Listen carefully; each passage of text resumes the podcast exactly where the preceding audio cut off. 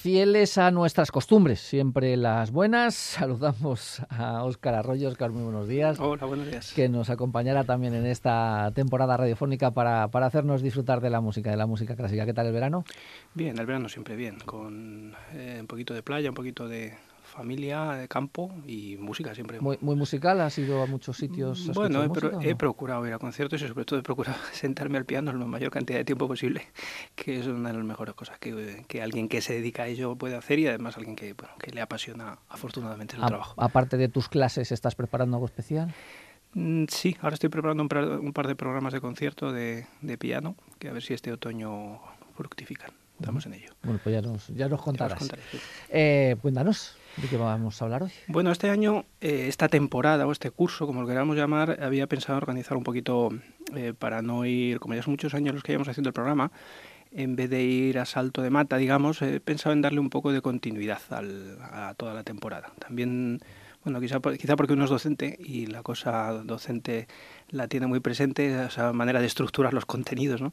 Entonces he pensado en, que, en hacer durante toda la temporada un recorrido por, por, elementos de la historia de la música históricamente, pero no desde el punto de vista, digamos, técnico, sino recorriendo algunas curiosidades, algunos aspectos de las diferentes épocas y sobre todo desde el punto de vista estético, es decir, intentando responder a los porqués, de, por qué nos gusta la música, por qué nadie vive sin música y qué tiene la música de cada momento, de cada eh, momento de la historia eh, para que nos haya cautivado y siga haciéndolo.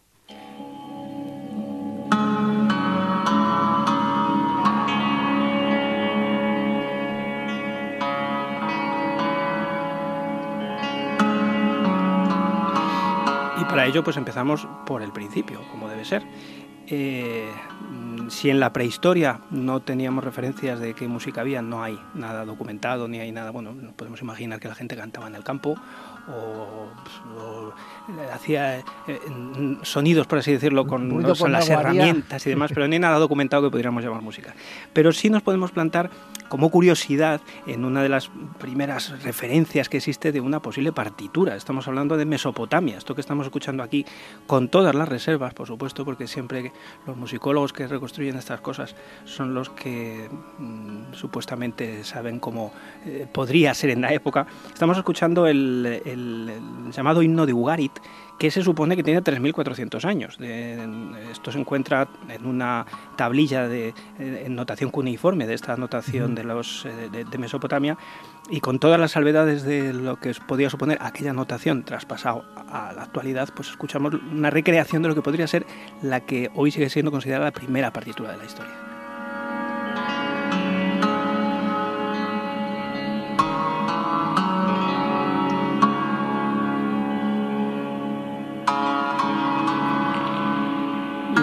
En la historia de la música las primeras referencias ya fidedignas que se pueden tener de música vienen de, Grecia. También la influencia de los griegos en toda la cultura europea, igual que en el resto de las artes y de la cultura, en la música no lo fue menos. Eh, por eso la primera referencia que se suele dar es el llamado epitafio de Seikilos. Esto es del siglo I de nuestra era. Eh, nos va a sonar un poco similar a esto, aunque vamos a escuchar una recreación muy breve de lo que podía ser esta obra. En este caso eh, se trata de una, estela grabada en piedra, en griego, en el que encima del texto hay unas pequeñas eh, marcas eh, talladas que pueden dar una referencia de las inflexiones de la voz. Vamos a escuchar una recreación de esta pequeña melodía, de este epitafio de kilos.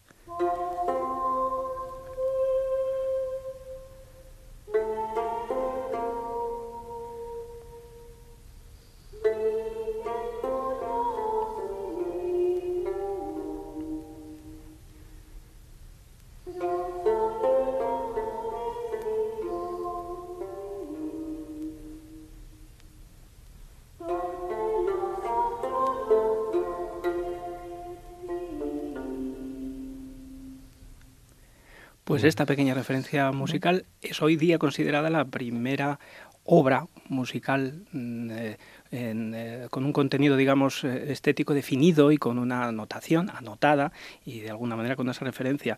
los griegos irradiaron, como digo, su influencia durante, sigue siéndolo hoy, de hecho la, ya iremos viendo que la, toda la música occidental se basa en, los sistemas constructivos musicales que ellos crearon, los, los, modos, los modos griegos, los, el dórico, el jónico, que además toman los nombres de los, de los órdenes en griegos escultóricos, dórico, jónico, eólico, el misolidio, todos esos modos y que curiosamente también veremos en la música de jazz. Hoy día se siguen utilizando con los mismos nombres porque la, estructuración de esos modos por una serie de motivos técnicos se sigue llamando igual. Y también tenían sus, sus modos rítmicos eh, con nombres tan hermosos como troqueo, jambo, dáctilo, anapesto, espondeo, tribraco. Todo eso está documentado.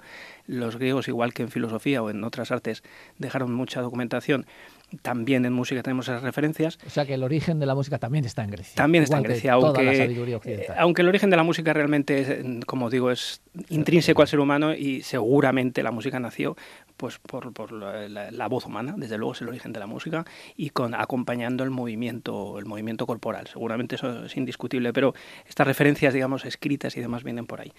Eh, pasamos de puntillas por Roma porque Roma, eh, a pesar de las películas y Ben-Hur y demás, y las trompetas aquellas y tal, que ya tal, pues eh, no hay apenas referencias de, esa música. Y aunque hay muchos elementos pictóricos que se ve y cómo pues, tocaban instrumentos y liras y no sé cuál, pero en referencias puramente musicales de partituras o de cómo podía sonar aquello no tenemos. Y de hecho lo que, que sabemos es que absorbieron totalmente la cultura griega, se apropiaron de ella y de esa manera pues al final las referencias son las mismas. Vamos a saltar ya un, poco más al El gregoriano nos resulta un poquito más, un poquito más familiar.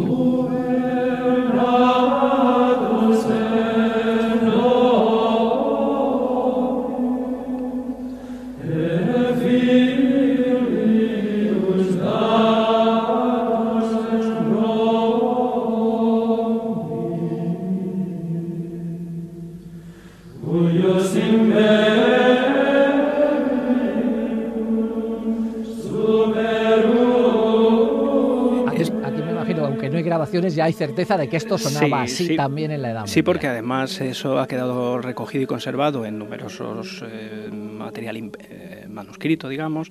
Eh, este gregoriano que, se remonta ya en torno al siglo V y que perduró, durante unos mil años, hasta el siglo XV, vinculado siempre con la, con la liturgia, además pues, custodiado y cultivado por los monjes de toda Europa. aunque lo de la relación con San Gregorio, por aquello gregoriano, con San Gregorio Magno es discutible, pero bueno, ha pasado la historia como canto gregoriano.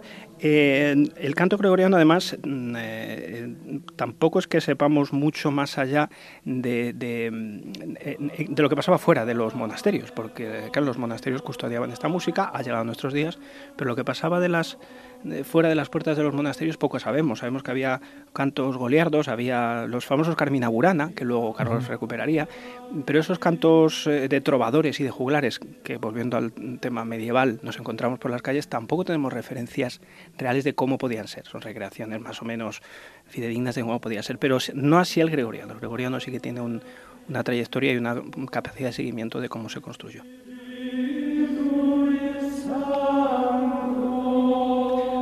Aquí, sigue escuchando, decir. Aquí, por cierto, estamos escuchando a los monjes del monasterio de Silos que en el año 90 y pico, principios de los 90, se hicieron tan famosos, sacaron un disco. y lo convirtieron en número uno. Exactamente, y fue tremendo aquel, bueno, imagino mucho marketing, pero, pero en ese momento no hemos escuchado a Gregoriano.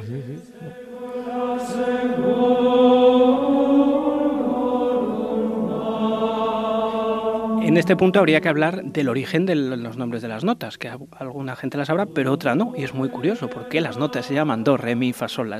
Pues esto nació también en esta época, en torno al año 1000, un, autor, un, bueno, un, monje de, de, de, Arecho, Guido de Arecho, un monje benedictino, en torno al año 1000 lo que hizo fue tomar eh, para enseñar, para poder enseñar a la gente la música y para poder que la gente pudiera eh, aprenderla, eh, se le ocurrió tomar un himno a San Juan muy famoso, que todo el mundo, bueno, muy famoso en el ámbito gregoriano, que todo el mundo conocía, y en el primer verso, cada una de las sílabas de, ese verso va recorriendo el ut, que fue el original do, re, mi, fa, sol. El texto dice ut quen laxis, resonare fibris, mira gestorum, famulituerum, solve poluti, labi reatum Sante Johannes, ese I es el sí. Entonces aquí vamos a escuchar un curioso, es, es muy curioso cómo van efectivamente recorriendo las notas de la escala. El re,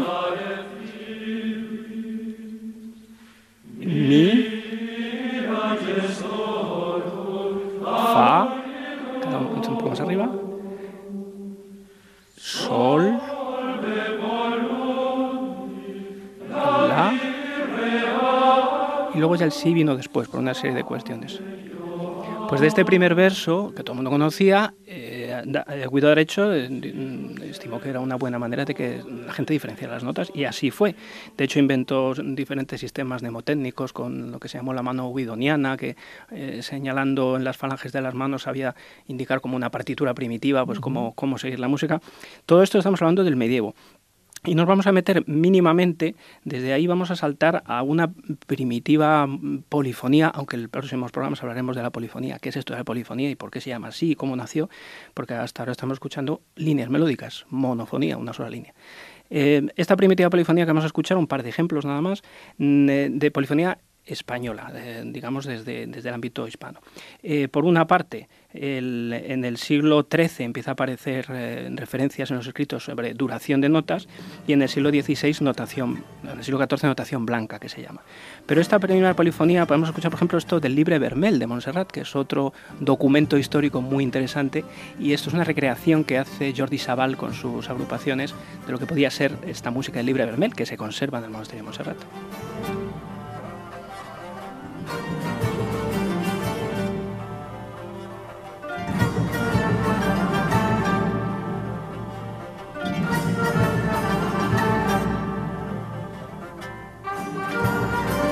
Es un canto a, la Virgen, ahora entra también el coro, pero es una recreación. Aquí ya hay elementos rítmicos de esa partitura que da algunas nociones, pues encontramos referencias. Que por cierto, también hablaremos, si no el próximo día, de cuál es el origen del pentagrama, de la notación, de por qué se escribe así. El próximo día lo explicaremos porque también tiene una historia bastante curiosa esa evolución.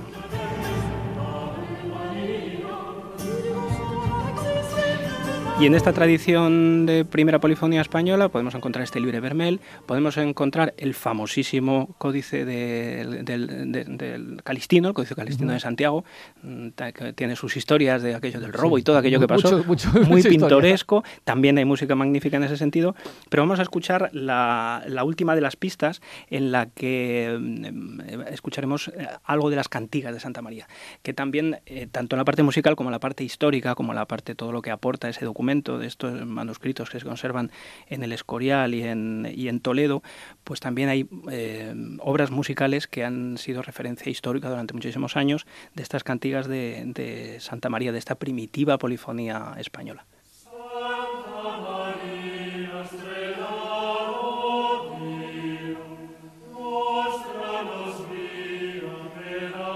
Digo polifonía porque esta melodía que mucha gente conocerá, aquí por ejemplo se recrea dándole una nota grave, cómo podía ser, no está recogido así, pero es una manera de cómo se podía cantar.